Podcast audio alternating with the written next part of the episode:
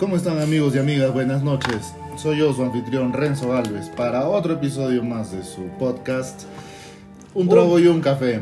¿Cómo están? Eh, bueno, ahora estoy con Joseph y tenemos una invitada especial. Hola, ¿qué tal? Me llamo Ariana. Hola, hola, acá le habla Joseph alias Titi. ¿Cuál es el tema del día de hoy, mi estimado Titi? Dímelo. A tú. ver, hoy día vamos a hablar sobre las mentiras históricas en las que todos hemos caído. ¿Por qué? Porque te lo enseñaron. Puede ser tus papás, puede ser en el colegio. Esa que te decían tus papás, si te comes chicle te vas a morir porque tus tripas se van a pegar y no vas a poder eh, cagar y te va a explotar el estómago o algo así. Algo así, señor, algo así. Para el día de hoy, señores, como ya es costumbre, creo que Furdo es este costumbre de la casa. Sí, ¿no? ya. Pero hoy día la estamos acompañando con un pisco Vargas y un piquero. Hoy día sí estamos bien, Bien elegantes. bien elegantes, se puede decir. A ver, señor ratón ver, de biblioteca, empecemos. empecemos, digamos, dígame usted. A ver, igual que siempre vamos a hacer varios subtemas Ya. y vamos a ir comentando. Tú, Ariana, ¿todo bien? Junto A ver. conmigo aportarás Yo todavía en nuestra ignorancia. En la ignorancia y en, en la no costumbre de leer. A ver, si sabemos que la Tierra gira alrededor del Sol, no es gracias a Copérnico. Ya. O sea, porque tú sabes, Copérnico es el que dijo que la, eh, no eran los planetas que giraban alrededor de la Tierra, sino era el, el planeta, era uno de los tantos planetas que giraba alrededor del Sol. Y todos sabemos que es Copérnico el que dijo eso, ¿cierto? Algo que yo recuerdo, y me di- no sé si fue en, en primaria con mis papás, me dijeron que cómo nos dimos cuenta que la Tierra era redonda. Eh, que en los barcos, conforme iban avanzando, y no sé, pues del velero se subían a la punta y observaban eh, una isla, ¿no? Conforme se iban alejando. Conforme se iban alejando, veían cada vez la parte superior del cerro, del cerro subía, Se subía, llama subía. Horizonte, Horizonte. Obviamente, veían solamente la punta del horizonte. Y ahí es donde se dieron cuenta que la Tierra era redonda. A ver. Lo que nos han contado siempre desde el colegio, esto yo creo que es más de colegio que los padres, lo Ajá. que nos dicen. Que Nicolás Copérnico, tras un estudio exhaustivo del movimiento de los cuerpos terrestres, llegó a la conclusión de que la Tierra giraba sobre su eje y que ésta y el resto del planeta giraba en vez alrededor del Sol. Y no al contrario, como te decía, ¿no? Que todos decían, no, que el centro del universo es en la Tierra y todos giran a su alrededor. Eh, ¿En qué me quedaba? Eh, como se creía hasta ese momento. Así formuló la teoría heliocéntrica. ¿Está bien dicho? Heliocéntrica, ¿qué, qué teoría es esa? El helicóptero, pero Allá. echándose encima la iglesia, fiel defensora de la teoría geocéntrica. Esto es que era el Sol y el resto de los planetas el que giraba alrededor de la Tierra. La Inquisición, acá empezamos ya tocando... Ah, Esto de que la Tierra es redonda, recuerdo algo que, que hay una religión que creo deben existir en la actualidad, de los terraplanistas que creen que la Tierra está sobre una tortuga gigante, inmensa, sobre cuatro elefantes, y esos cuatro elefantes son los pilares que tienen la Tierra. Y que Hércules los está cargando a los, a los tortugas. Algo así, no sé, pero... Ah, no, Hércules es con el planeta redondo, me estoy equivocando. Algo así, algo así. Pero bueno, pues ahorita... Oye, la invitada. Oye, ¿qué? ¿Ustedes les han enseñado eso en el colegio? Claro. A mí me han enseñado que la Tierra es plana, luego que era redonda y lo que está... ¿Que te han enseñado que la Tierra era plana? Antes se creía que la Tierra era plana. ¿Por qué? Pero Porque cuando tú nunca has veías nacido, nada. ¿no? Pero... No, pues, pero eso es lo que me han enseñado en el colegio. Ah, la historia. Mi historia. Te enseñan Claro. que la Tierra era plana. Que por eso ellos solo creían que Europa, todo lo que es Europa, todo lo que es el occidente para, para ese lado, Allá. solo existía eso, pero no existía América. Porque ellos decían que cuando tú llegas al fin del mar ya no había nada. Había era, un, era un abismo lleno de monstruos. Ujú. Y ellos creyeron que yéndose a, a- a la dirección... mm, Bueno, yéndose a una dirección, Ya. pensaban que iban a llegar a India, pero en realidad llegaron a América. Claro, se dieron la vuelta los huevos. Se dieron la vuelta. Y ahí es donde ellos empezaron pues a, a preguntarse por qué pasaba eso y que la Tierra no era plana. Pero eso de las tortuguitas, de Hércules, eso a mí no me lo han enseñado. Por ejemplo, la Inquisición, como decía hace un cachito, llegó a censurar la teoría de Copérnico, eh, ya que ponía en duda la omnipotencia de Dios, reafirmando la inmovilidad de la Tierra. O sea, Nosotros no nos movíamos, señor. Estábamos ahí. Correctos. Quietecitos. Correctos, quietos. Y éramos el centro del universo. Éramos. Y ahora somos un punto en la nada. Es que mira, eh, con la evolución de, de nuestro pensamiento, con el pasar de los miles y miles de años, nos hemos ido dando cuenta de que la Tierra no es el centro del universo. Eh, no quiero chocar con los creyentes, Ni tú con, no eres el con- con respeto de todo el que merecen. Eh, creíamos que, bueno, le- todo giraba alrededor del planeta, de que hay un Dios que... Es omnipotente y omnisciente. Correcto. El que creó Y el entonces, universo en siete y días. entonces eh, no sé, pues por los 1400, por los 1300, 1300 por los años 1600, Tan, tan, tan. eh, la- las personas que, que se arriesgaban a hacer ciencia, a explorar, eran, eran condenados, ¿no? Sí, ahora acá vamos a decir lo que realmente ocurrió, señor. ¿Qué es lo que pasó, señor? ¿Qué ocurrió realmente? Fue el astrónomo y matemático griego Aristarco Aristarco. de Samos, Ya. el primero en percatarse de que nuestro planeta giraba alrededor del Sol. ¡Oh, maravilla! Así lo explicó en el tratado de Revolution, no, Revolutionibus Caelestibus, Eso es latín, mi querido Opalucus. o Palucus, mil años antes de que lo mencionara Copérnico, o sea, mil años, weón. Ya. No es así como que, ay puta, escuché un chisme, creo, a ver, voy a Sí. averiguar. Eh, Aristarto de Samos vivió en el siglo III antes de nuestra era.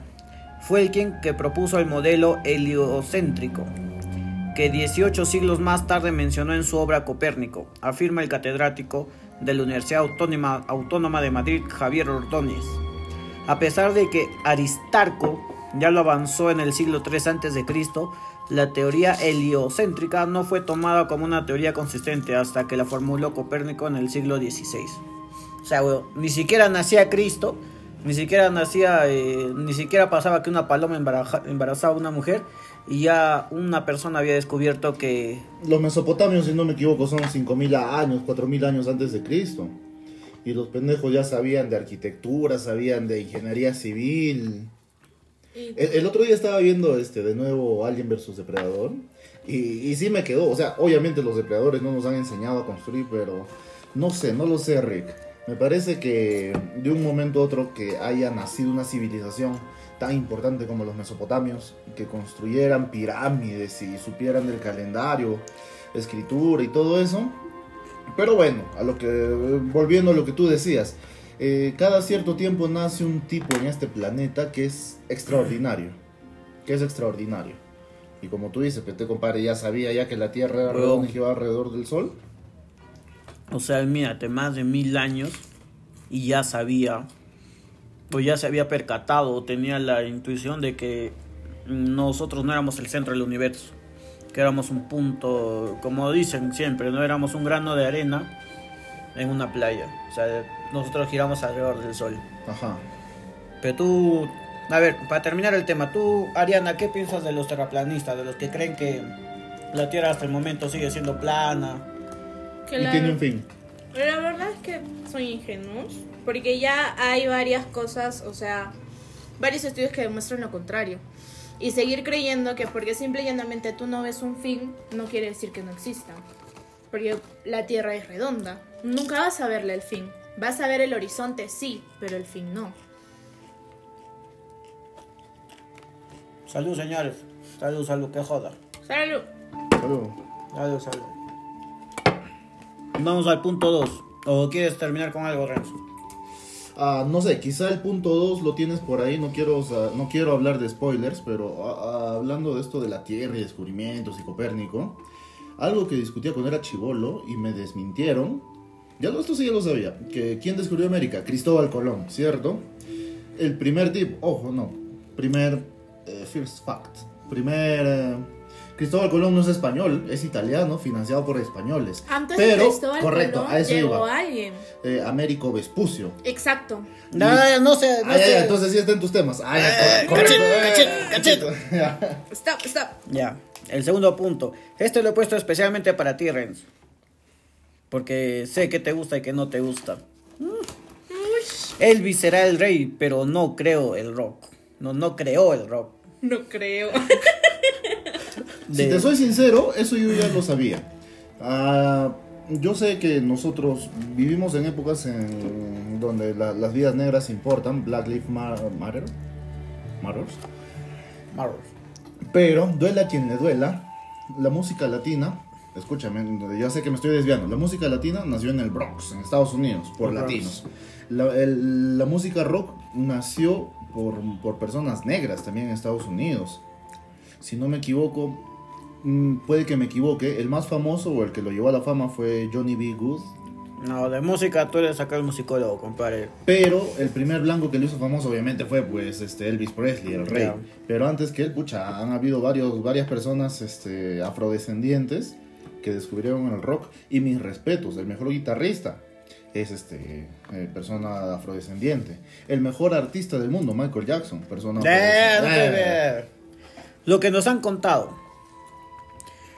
Eh, en las enciclopedias y libros, en charlas, en artículos de prensa y muchas cosas más, se dice que Elvis Presley inventó el rock and roll. ¿Cierto? ¿Ya? Es como que hace los bailecillos ahí. tan, tan, tan. Lo que realmente ocurrió, señor. Es una teoría muy interesante de que Elvis inventó el rock. Bueno, también porque vende bastante, ¿no?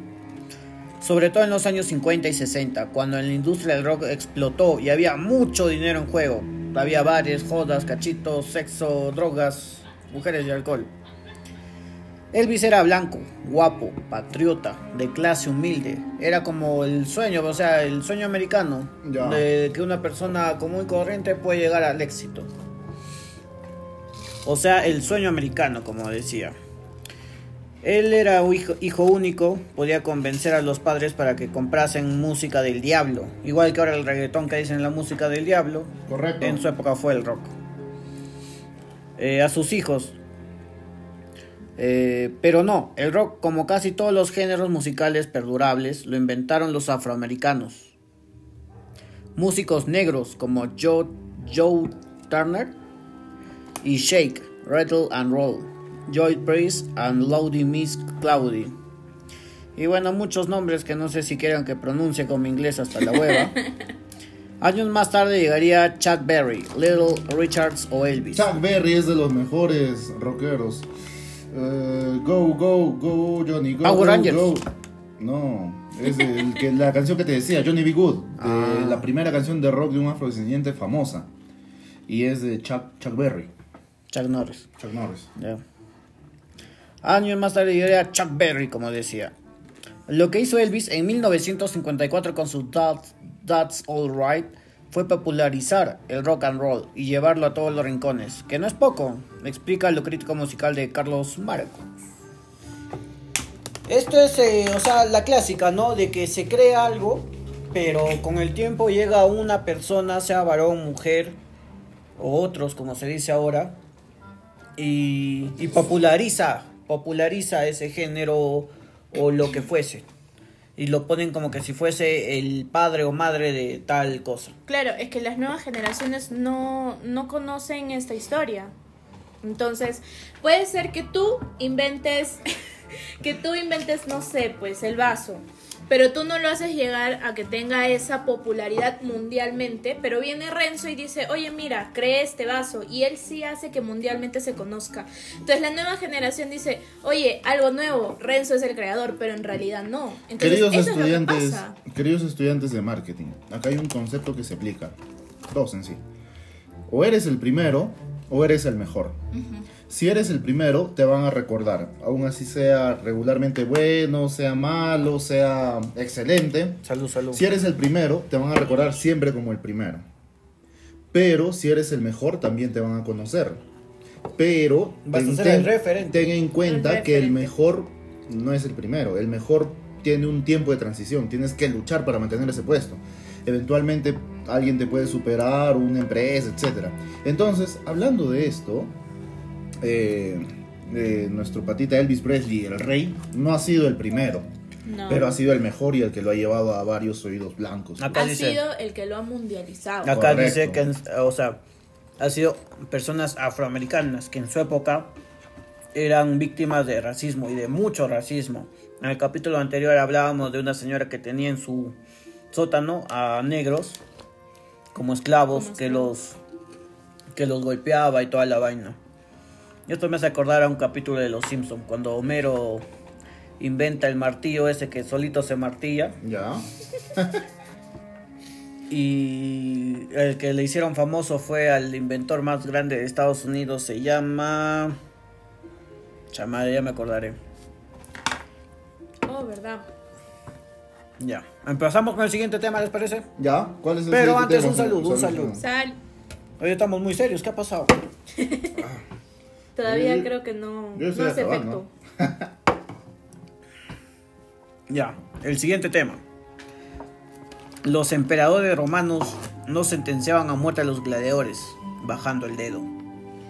La verdad. Ah, del like y el dislike. Claro, pero... Si no me equivoco, esto viene de la película Gladiador, ¿no? Ay, ay, no, no, no, no, donde no, no, nuestro no me comandante me décimo spoilees. ma- meridio Décimo segundo, si no me Tecachuculus décimo segundo muere creo que por un like dislike del, del emperador no Claro. pero aparte de eso a mí me gustaría me gustaría saber si en verdad se, se llegaron a levantar a Cleopatra ¿Tú sabías que Cleopatra, Era la para más- los símbolos de belleza en esa época, Era bien más- gorda? no bien sé gorda. dónde he visto que Cleopatra era una maestra del Felatius Uy.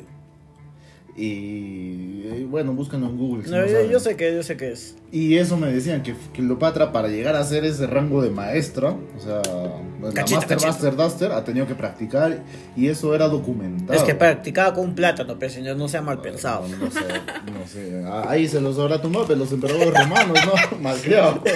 A María, a María, a María. Ya, señor, continúe, continúe. Lo que nos han contado, like. lo que todos creemos en esta época. Eh, vimos a Joaquín Phoenix. Phoenix. Phoenix El en el papel del emperador Komodo.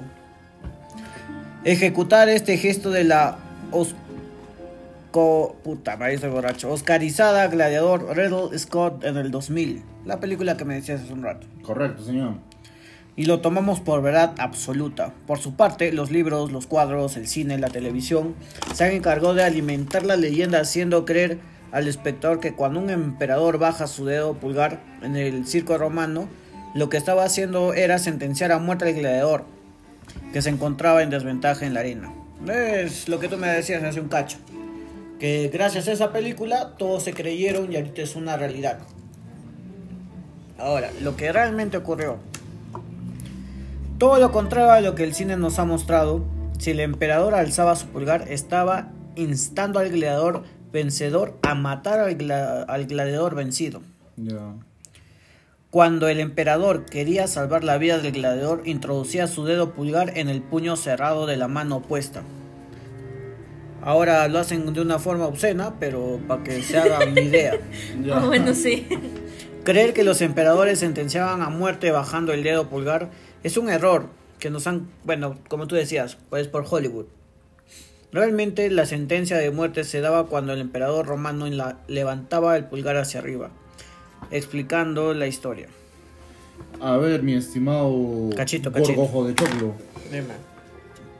Antes History Channel te, te pasaba historia. Yo recuerdo cuando era chivolo. No, pues se llama History, ¿no? Cuando yo era chivolo veía este capítulos de la puta madre, la primera, segunda guerra mundial, de la cultura egipcia, Mesopotamia, pero ahora tú pones history y pucha, los pendejos te ponen todo es aliens o No, todo no, te es ponen eso de o- de- el precio de la historia. el precio de la historia. Todo el día es esa huevada. Y aunque, y aunque me gustaba, me gustaba, de chivolo yo recuerdo que vi un capítulo acerca del Coliseo Romano. Que, el- pucha, estamos hablando dos mil años atrás. Dos mil años atrás, ¿ah? No sé si habrá sido exageración o algo. Pero fuera de lo que has contado del like y el dislike. Es que, es que da miedo creer de History. Pues en History Channel tiene este, alienígenas as- ancestrales. Ancestrales, y- ajá, que el huevón estaba con su vaca y se llevaron a la vaca y lo dejaron ahí. Pero, pero vi ese capítulo del Coliseo Romano donde estos pendejos tenían batallas navales dentro. ¿Navales, huevón? Batallas navales, o sea, o sea, llenaban agua, tenían un sistema donde llenaban agua Yo te y decía, ¿cómo habían, hacían y habían barcos. para que no se vaya el agua, huevón? Correcto, eso, eso es lo que te digo, pues, o sea, eh, suena, suena hermoso, ¿no? Pero no creo que tal tecnología dos, Utópico. Dos creo que mil es años muy atrás. utópico. Es que también le quita, le quita veracidad de que, puta, los, los gerentes de History Channel piensen, pues, que los aliens nos han, nos han traído. Pero sí vi ese capítulo y quedé asombrado. Eh, lo que sí te puedo aceptar, y ustedes también creo que pueden aceptarlo, es que tenían un sistema de sombrillas. Cuando hacía demasiado sol, colocaban telas, o sea que caían. A Teslas, puta, Tesla. Telas. Ya estaba allá. Telas. Tesla, yo dije, chucha, Tesla, ya estaba en esa Telas. época, weón. Y, y ya pues este, tenían eso, pero la cultura romana aportó bastante. ¿ah? Como dijo nuestro sabio Charlie Sheen eh, en Two and a Half Men, dime tres cosas que haya aportado la cultura romana al- a la humanidad. Vino, mujerzuelas y orgías. ya señor. ¿cuál Un saludo por eso, un saludo. Y sigamos con el siguiente tema. ¿Cuál es mi querido? El siguiente punto. Ah, ya. Este a mí me gustó mucho, ¿ah? Particularmente. Es negro. Algo, algo. Uy, Es más, esto yo creo que tú y yo uh, lo hubiéramos hecho. conociéndolos, sí. Señor, las relaciones homosexuales entre animales. Y hablamos eso en el segundo, si no me equivoco. Los animales Sí, sí. lo hacen, sí. Ay, ay, ay, pero es otro. hable, hable. Ay, caramba. Los círculos de los campos de cultivo no los hicieron los extraterrestres. Ah, esta noticia es de Estados Unidos, ¿no? Donde siembran su corn, el Si no- maíz, y salían los, los símbolos. Sino dos exagenarios bromistas. Ya, ya. Si no, si no me equivoco de esto, allá por el 2002, aquellos millennials o centennials Millennial, o generación X que recuerden, ah, por ahí por el 2001, 2002, salió esta película llamada... Vea, de- no, no hagas spoilers, déjame, Ah, ya, ya, déjame continúa, contar. continúa. lo que nos lo que nos han contado. En los años 70 en Reino Unido empezaron a encontrarse unos misteriosos círculos grandes dimensionales en plantaciones de trigo o maíz. Forman- formados por las plantas tumbadas en el suelo. Rápidamente se propagó un espectac- una espectacular versión del origen de estos eh, patrones. Obedecían a algún tipo de huella deja- dejada por formas de vida extraterrestre. Es más, salió una película. La película Señales. ¿La has visto? ¿La has Eso quería visto? decirte, sí. sí, sí. Protagonizada por Mel Gibson y... Y Joaquín Phoenix. ¿no? Ay, ay, ay. Yo soy cinéfilo también. ay, ay. Aparte de borracho, soy cinéfilo, señor. ha seguido alimentando esta historia propia de cuarto milenio en la que insisten hoy los grupos Y el aficionados. director es Night Shyamalan, perdón por cortarte. Eh, está bien, está bien, Pero señor. cuando alguien sabe algo necesita expresar. Claro. Director Night Shyamalan. Hoy los grupos de aficionados a los fenómenos paranormales y al estudio de supuestas visitas alienígenas. Uh, Ahora sí puedo hablar, señor. ah, lo que realmente ocurrió y empezamos con la charla. ¿te Ya, parece? a ver, cuéntanos. Lo que realmente ocurrió. ¿Qué ocurrió? Dos británicos exagenarios, Doug Bauer and Dave Charlie, admitieron en el 91 ser los bromistas responsables del fenómeno. Estos dos amigos utilizaban una tabla de madera para aplastar las plantas. ¿Es en serio? Buscaron puntos de interés turístico para tener más visibilidad y así popularizar los supuestos mensajes extraterrestres o huellas de aterrizaje alienígena. Bauer and Charlie eh, demostraron que no hace falta recurrir a un al- un alienígena superior para explicar el fenómeno. Señal- esto señaló el biólogo marino Coleantes. I am Mongol. O sea, huevón, imagínate. Ah, ya. Se ha hecho una película taquilleraza, weón. Para que dos Bromistas. pendejos lo hayan hecho solamente para traer más turistas. Es que acá broma. hay algo que que me parece que ahora sí, fuera de tu investigación, hay cosas que no, no todos encuentran en libros. Ahora sí puedo hablar, señor. Dale. Como les decía, en el año 2000, 2001, 2002, justamente con esta película Señales, tuvo una campaña de marketing de la puta madre. Sí. Todos los chivolos de, de esa época, o no sé, y era señores, terror suspenso. La campaña de marketing salió en noticieros. En un, creo que no existía YouTube, pero sí existía internet. Y liberaron un video de una fiesta de niños donde caminaba un extraterrestre. ¿Te acuerdas? Mm. Incluso salió en noticiero aquí en Perú.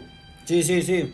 Estaban ahí en una fiesta y salía de Y, la puerta. Claro, Y correcto. así como que, joder, que joder, caminaba. Ajá, y pucha, yo quedé asustado. Sí, huevón. Resulta que esta campaña de marketing muy buena era para justamente esta película. Y a la par salía, ¿no? En Estados Unidos de que, de que salían estas figuras en, en los campos de cultivo y, y etcétera. Y ya pues, eh, primero, muy buena campaña de marketing. Sí. Esos publicistas deben ganar millones porque la película ha ganado No, y la película es buena, es muy buena. Sí, segundo. Segundo, eh, que un par de, de viejitos, como tú dices, que hayan hecho esa vaina, se pasaron de pendejos. Se pasaron de pendejos. O sea, imagínate, también han tenido que medir bien su radio y toda la su- para hacer bien los círculos. Círculos perfectos, correcto. Porque en el, tomaron imágenes aéreas y decían, este círculo es tan pero tan perfecto que un humano lo ha podido, no lo ha podido hacer. Igual que los incas. Decían, hoy como los incas han podido subir tremendas rocas. Y hay una explicación científica. Que las rocas ellas no lo traían de abajo, se lo traían de arriba y lo traían en Mira, andenes. yo sabía que los No, no solo en extraterrestres... andenes. No solo en andenes. Las piedras también las traían de abajo, pero ¿sabes cómo hacían? Hacían tronquitos, cortaban los tronquitos y los hacían incas no como conocían la rueditas. rueda. Los incas no, No, conocían pero, la rueda. Pero hacían tronquitos, tronco, ah, usaban tronco para mover la piedra y si había una persona que cuando la piedra avanzaba, el tronco de atrás corría y lo ponía adelante, corría y ponía adelante, corría y ponía y así han subido esas piedras. Claro, o sea, todos dicen, no, lo ha hecho un alienígena, no, que nosotros no teníamos la capacidad. Y es que era un tipo de ingeniería muy diferente a la que nosotros usamos actualmente.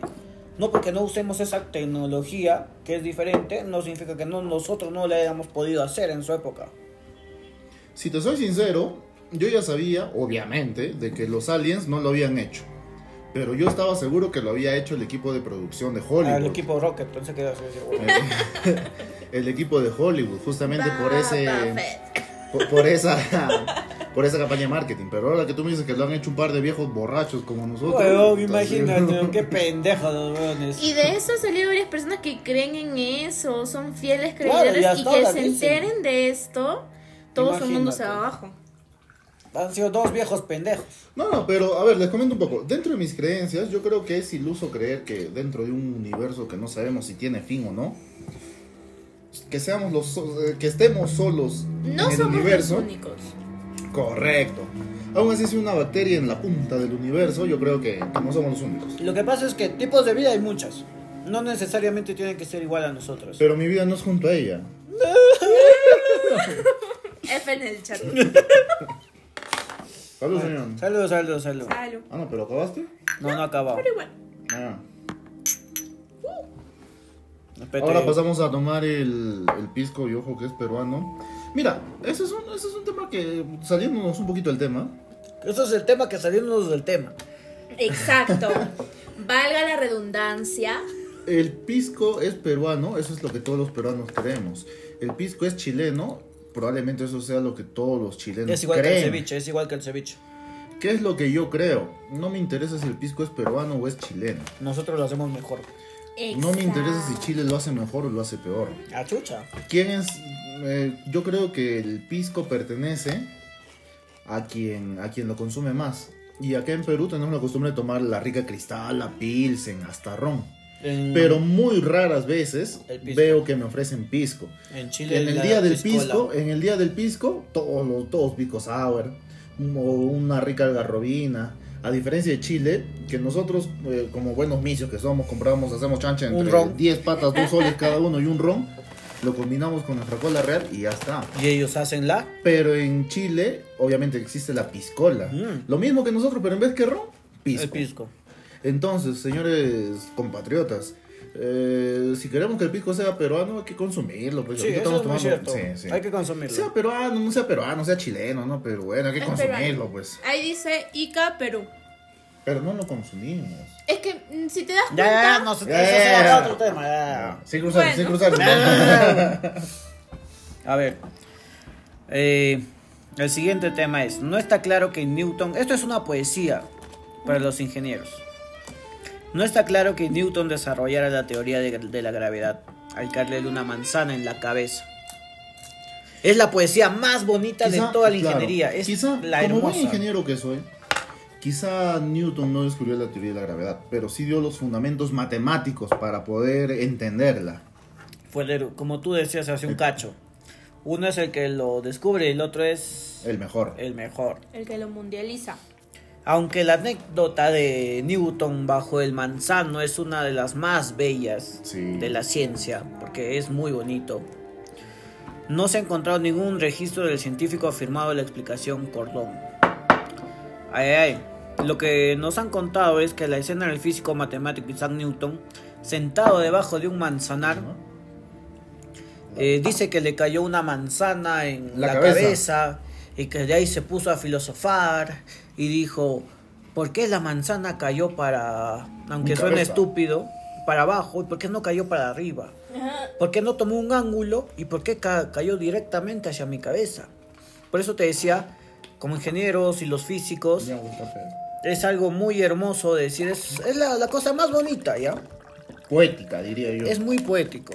Decir, Un cachito, manzana- hablando de poético, hay una frase que se me quedó ahora de la serie que está de moda del juego del calamardo, de Ishini Ogini Niniga, que significa la buena lluvia sabe cuándo caer en la final, ¿no? Es- Sí, en la buena final frase, dice, no me ha sí, gustado. sí, muy sí, sí. buena. Ya, señor, continúe, señor. ¿Y a qué viene, pero Ah, no, de, de que como estás hablando de frases poéticas, es una Ay, frase ay, poética que me. Pendejo. perdón, perdón. Lo que realmente ocurrió, es más, antes de decir lo que realmente ocurrió, yo quería, eh, hace cuatro o cinco meses había leído que no le había caído la manzana, la manzana, La la mencene, la men- la mencené, la no le había caído la mencené a Newté, En su, en su cabecera. en su cabeza, Estás hablando italiano, ya. que no le había caído la manzana en su cabeza, sino que él estaba así en un manzanar, que era un lugar de manzanares, pero que la manzana había caído en un árbol que él estaba viendo. Eso es lo que yo después leí, pero con lo que leí para investigar esto, dice otra cosa. Por eso digo, lo que realmente ocurrió es que aunque la anécdota, la anécdota de esto de que le cayó la manzana y todo, el arqueólogo William eh, Stakely, muy cercano al físico británico, fue uno de sus primeros bi- biógrafos. En 1752, a 25 años del fallecimiento del papi Newton, Stakely escribió que conversando con el anciano científico, ese le describió algunos pensamientos que le llevaron a su descubrimiento, pero ninguno, absolutamente ninguno, señor, relacionó con un manzanar que le golpeaba en la cabeza, o sea, una manzana. Describe el biólogo Mariano Colantes, en realidad que nadie sabe lo que pasó.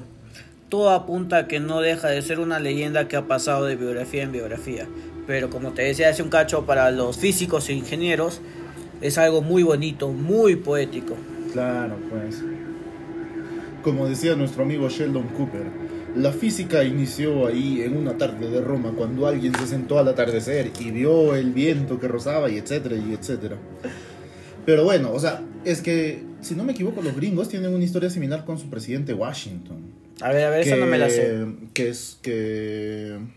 Lo, lo sé a grosso modo. Eh, perdón si lo cuento mal, pero lo sé a grosso modo Claro, claro. que cuando él era niño, era su cumpleaños y bueno, su papá tenía un árbol que le gustaba, ¿no? Un árbol cerezo, no sé qué vaina. Y bueno, él jugando lo destruyó, pues, ¿no? Y su papá le dijo, y le Ah, preguntó, sí. ¿quién fue? ¿Quién lo hizo? Y obviamente lo- los americanos para justamente alzar ese sentimiento de que Washington era de la puta madre, Washington le, le dijo a su viejo, lo hice yo papá, porque no puedo mentir. Y ya, pues, este, de ahí salió toda una leyenda y hace poco también vi en los cazadores de mitos de que eso es mentira. Sí, pero, Pero son- obviamente lo hicieron para que vieran de que Washington es de que, la puta madre. sí, de que no miente y es el papá de la Claro. patria y etcétera. Correcto. Que es el símbolo del águila. Tú ves al águila y lo ves a él. Claro, correcto, señor. Salud, salud. Saludos, señores. Salud. Pero si te soy sincero, Newton es un tipazo, pero a quien yo sí amo, pucha, y me gustaría conocer es a, es a mi papi, mi churro. Que mi rey. Sí. Nicolás. ¿Cómo se llama? Este, Nikola Tesla. No, este Tesla, es un tipazo. Tesla, Tesla, weón. Tesla, eh, eh, y esto no es, y esto, ojo, no es, no es, no es mentira, es cierto. Encontró el rayo de la muerte que al tocarte te, te Y no solamente destruye eso. las células, lo destruyó. Yo voy a decir algo en este podcast. Descubrió la- las ondas de radio.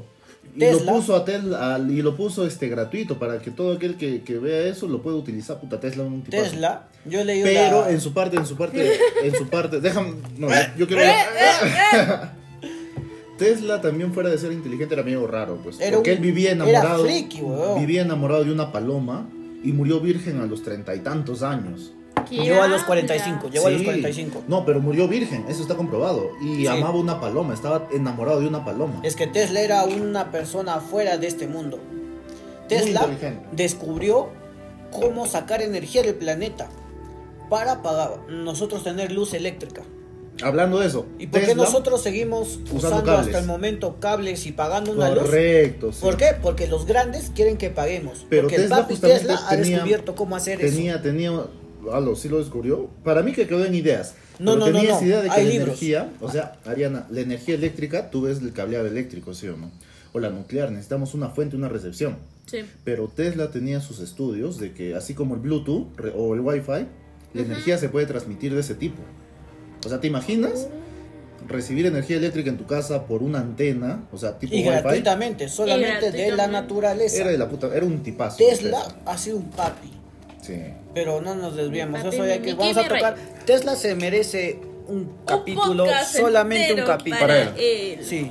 Se merece tres, tres Eso y más. Yo le doy mi voto a Tesla, cara. ya, acá, siguiente punto. Perdón que nos hayamos desviado. Salud, salud. Pues ya no tengo ya. ¿Cuál, ah, ya. ¿Cuál es el otro, señor? Cristóbal Colón descubrió América con tres carabelas. La niña, la, La pinta niña, y la, la Santa pinta y María. la Santa María. Para empezar, la primera mentira es que creen que Colón era español, No. italiano, Ajá. financiado por los españoles. Por eso grabo este Por podcast la con reina. usted, señor, porque es igual de nerd que yo. Yo no Ustedes- tanto, pero doy todo de mí. Una Ustedes- psicóloga entre ingenieros. Ustedes recordarán la Guerra Fría en los 60, 70. Estados Unidos, Y Rusia. tú sabes. Que- No, ya nos estamos No, desviando. no, no, eso es un cachito, un cachito. La Guerra Fría Estados Unidos, Rusia, donde quién era el primero en llegar a la Luna, ¿correcto? Sí, sí, sí. En los 1300, 1400 Tan, tan, tenían tan. su guerra también ellos, entre Inglaterra, Francia, España, Italia, para ver quién descubría nue- la- nuevas rutas para llegar a India. Y de Chiripa les salieron, llegaron a América. pues. Llegaron a América. O sea, ellos también tenían su guerra No hay que fría. desviarnos, no hay que ya. desviarnos. Regresando al tema. Cristóbal Colón descubrió América con tres carabelas. Pero aquí estoy hablando de las carabelas, no del descubrimiento de América. Santa María. La niña, la pinta la y la niña y Santa la María. pinta. Eso es. Aunque comúnmente creída, esta afirmación es absolutamente falsa, ¿Qué?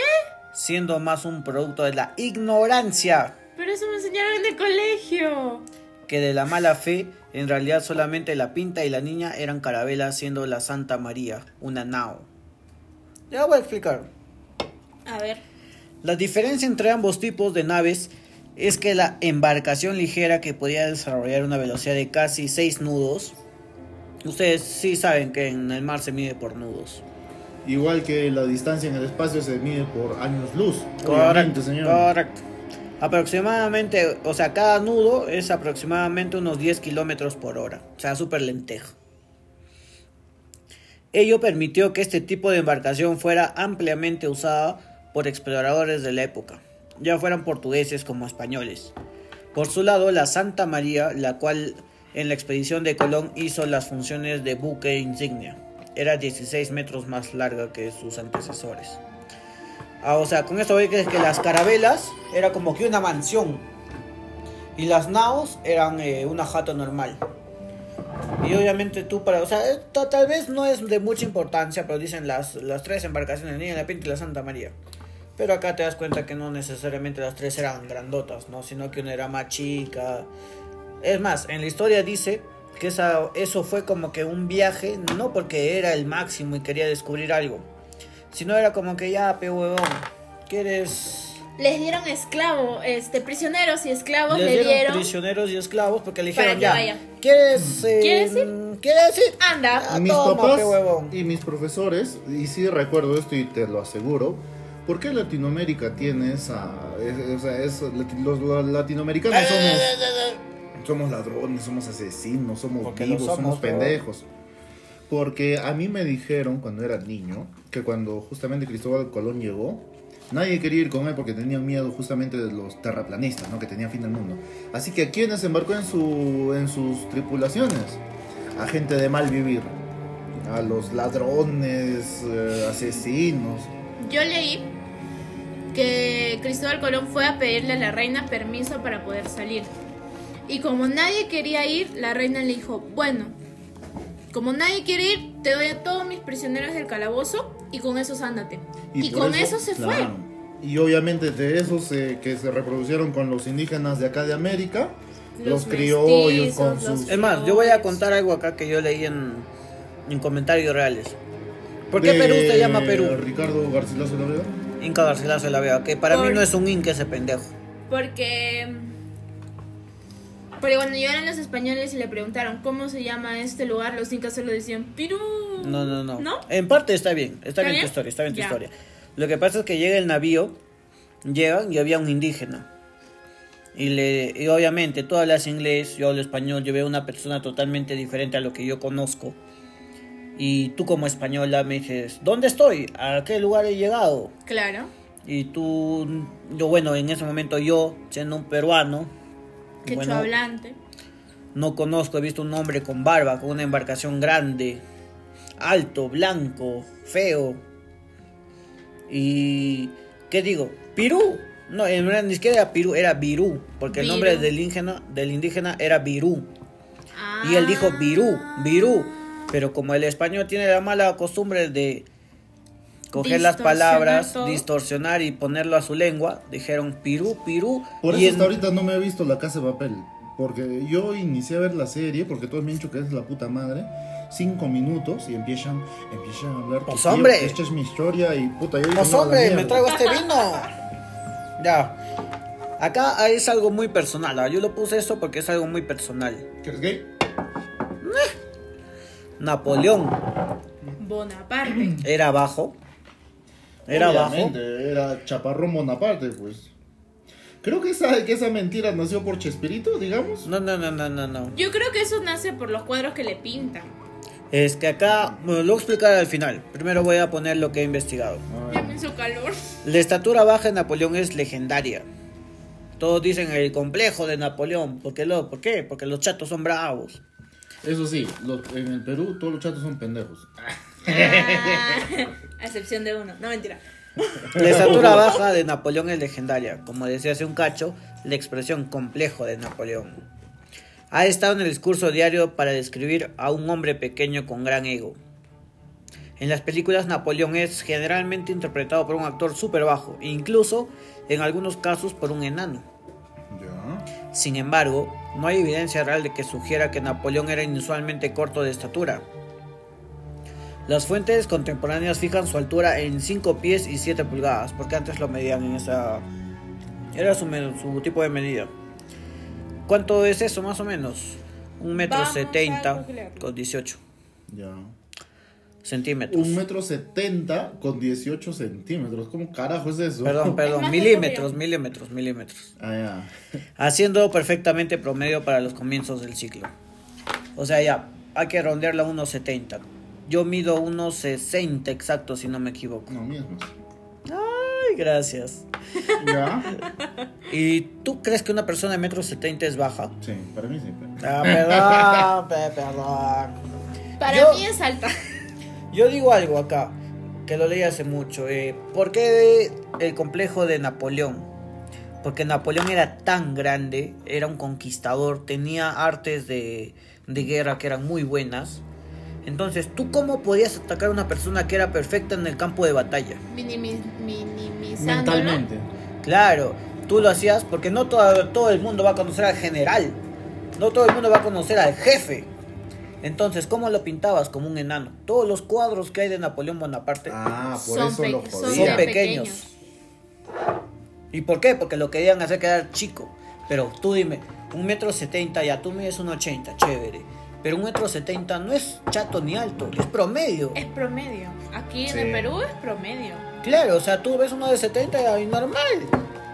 Si algo aprendí de Napoleón y de los alemanes es que jamás intentes invadir Rusia en, en invierno. Eso sí.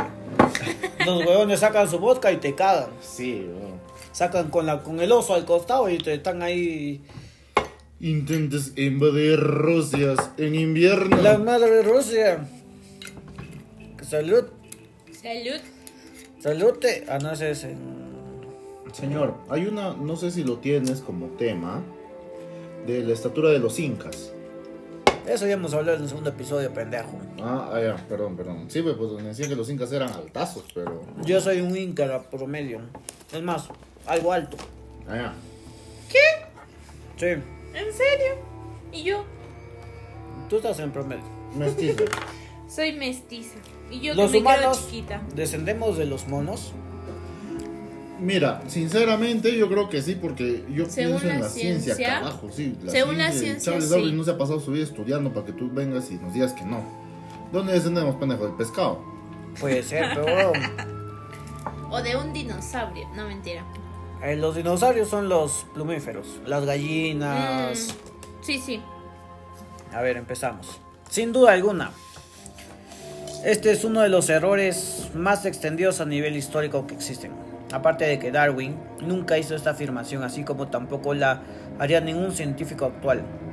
La creencia de que los humanos evolucionamos de los monos surgió de la afirmación de científicos críticos, los cuales querían desacreditar a Darwin y sus teorías, ridiculizando, ¿cómo? Ridiculizándolo con una afirmación tan categórica como irreal. Desafortunadamente, esta descripción irónica caló muy profundamente en el pensamiento colectivo. En realidad, el ser humano desciende del Sahelanthropus tichadensis, un homínido del que también descienden los chimpancés actuales y que evolucionaron paralelamente a la raza humana simplificando muchísimo las cosas que podrían decirse de los humanos y chimpancés que son primos, pues compartimos el 94% de nuestro ADN eh, en general, ¿no?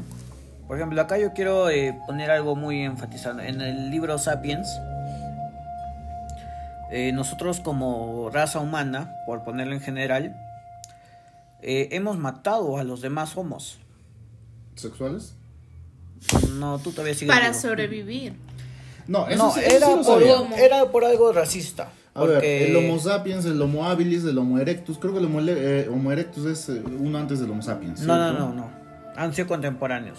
¿Sabes cuál es la diferencia? Lo que sí te atraco es que el Homo sapiens sapiens mató a todos, sí, los Mm, mataba. no, no era tanto que los mataba, sino era algo, algo que hasta el momento actual eh, surge, que es el racismo. Oh, bueno. Porque el Homo sapiens podía hacer la rueda. El Homo sapiens podía hacer fuego. No lo entendía ya. El Homo sapiens podía pensar y tener sexo por diversión. Al otro en lo hacía por cambio, los demás homos, al tener facciones mucho más eh, marcadas, sus pómulos eran grandes, o sea, eran como un, como un chimpancé, como un mono. Ellos los discriminaban, uno por feos y dos por la habilidad que tenían al pensar, porque no eran tan evolucionados como ellos. Entonces fue así como los Homo sapiens sapiens desligaron a las demás razas de los homos y los eliminaron. Dícese Sapiens, el libro que se publicó en 2004, 2005, pero no me acuerdo. La evolución de las especies de Charles Darwin tienes que leer en vez de leer a Dross, pendejo. ¿Qué, qué vas a aprender leyendo este Ah, no, no, no, no. a Dross? Ya. Y el último tema ya para zanjar. Ya. El negro, como te gusta. Ah, mongol. El, como símbolo de elegancia. ¿Por qué escogí este tema? Porque una persona que estoy viendo, toda su ropa es negra. ¿El Y no negro nos hace yo. ver delgados? ¿Eso? ¿O cuál? ¿Cuál es el tema? No, no, por eso te digo, el negro como símbolo de elegancia. Ah, a ver, Defiéndete. yo tengo entendido que los latinoamericanos tenemos bastantes costumbres españolas. Y yo entiendo, eh, en esto, esto me ha pasado porque discuto con familiares, con amigos, que cuando alguien fallece, nos vestimos de negro, damos nuestros respetos. Claro, el luto. Los incas que hacían los tiraban al río nomás, bueno, para que vayan junto con la naturaleza. Pero bueno, fuera de eso, en las costumbres que tenemos, eh, también tenemos costumbres arábicas, de que, y lo sabemos, que los árabes se visten obviamente de blanco para sentir menos calor, porque el negro, lo, el color negro guarda calor. Atrae el calor. Y, y lo otro es que nos hace ver delgados. Pero hay algo que siempre he escuchado de mis viejos. El negro es elegante. El negro es elegante, siempre han dicho. Sí, Y en mi parte, a mí- ah, bueno, no me ven, pero mi vestimenta siempre es todo negro, pues. Si dijera, mismo lote, todo. Se compra un lote de jean negro, el huevón. Lo único de, de color que tiene creo que Las es un frazadas. anaranjado y la frazada. Ya, eh, como decía, el negro como símbolo de elegancia.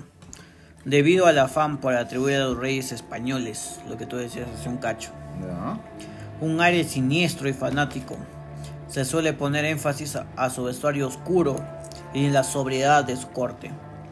Lo primero que habría que matizar en este sentido es que no es cierto que reyes como Felipe II vistieran siempre de negro.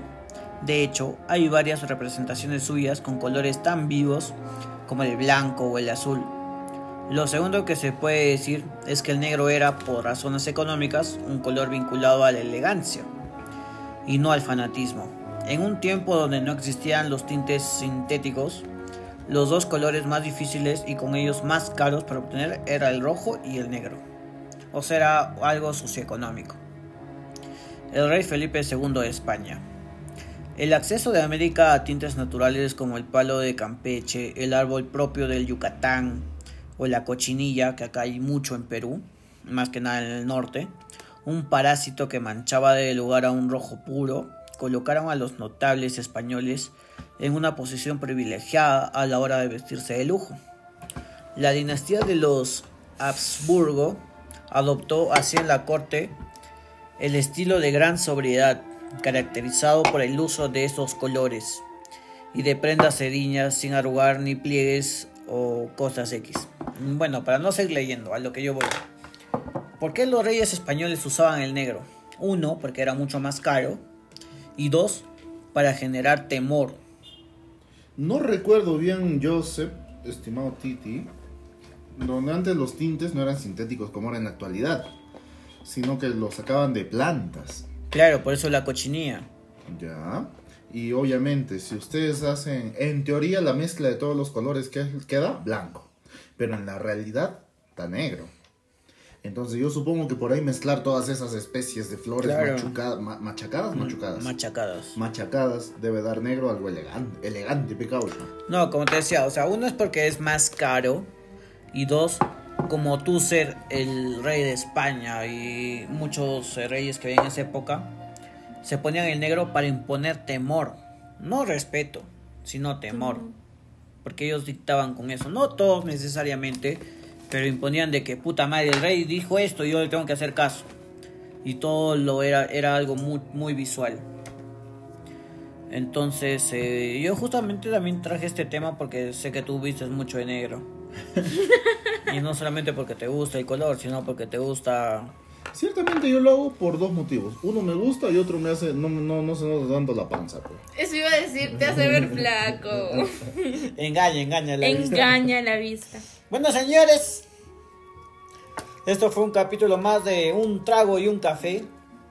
Espero les haya divertido. Hace un poco algo serio, pero han sido temas muy diversos. Y pregúntense siempre esto, que todo lo que hemos aprendido de chivolos, no, no todo es verdad, pues. Sí, Eh, bueno leer, es Algo, bueno algo que, leer. han, que, han- que hayan escuchado de chivolos, ahora que son viejos y lo recuerdan y lo creen, pucha, no necesariamente todos. Obviamente, no, es no, bueno, todos. Pues. es bueno ser como Curioso. curioso para poder ver si lo que nos han enseñado en el colegio es cierto. Porque Sí, de una porque- u otra forma todo va evolucionando, todo va cambiando y van saliendo nuevas investigaciones, nuevas cosas que nos dicen si es cierto o no es cierto. Claro, por ejemplo, lo del Napoleón. Todo en las películas sale que Napoleón hasta lo tenían que dar a subir a su caballo. Eh, Pero por en ejemplo, realidad lo de Newton, que es la poesía de la matemática, la poesía de la física, que le cayó una manzana en su, en su cabeza y de ahí nació toda la teoría de, de la gravedad y toda la huevada. No todo lo que escuchamos es verdad. Hay que Cuestionen investigar, hacerlo, hay que leer. sí. Y bueno, señores, Espero que les haya gustado este capítulo y nos vemos hasta la siguiente. De un, un, trago y un, un café. saludo especial a Ariana, Sí. que ha sido la invitada de este Muchas capítulo. gracias por invitarme. No he hablado mucho, es que acá entre ingenieros a veces salgo sobrando como psicóloga, pero eso sí los he estado chequeando. Muy bien, señores. Hasta luego. Cachito, cachito, que joda, Cachito, cachito, bye.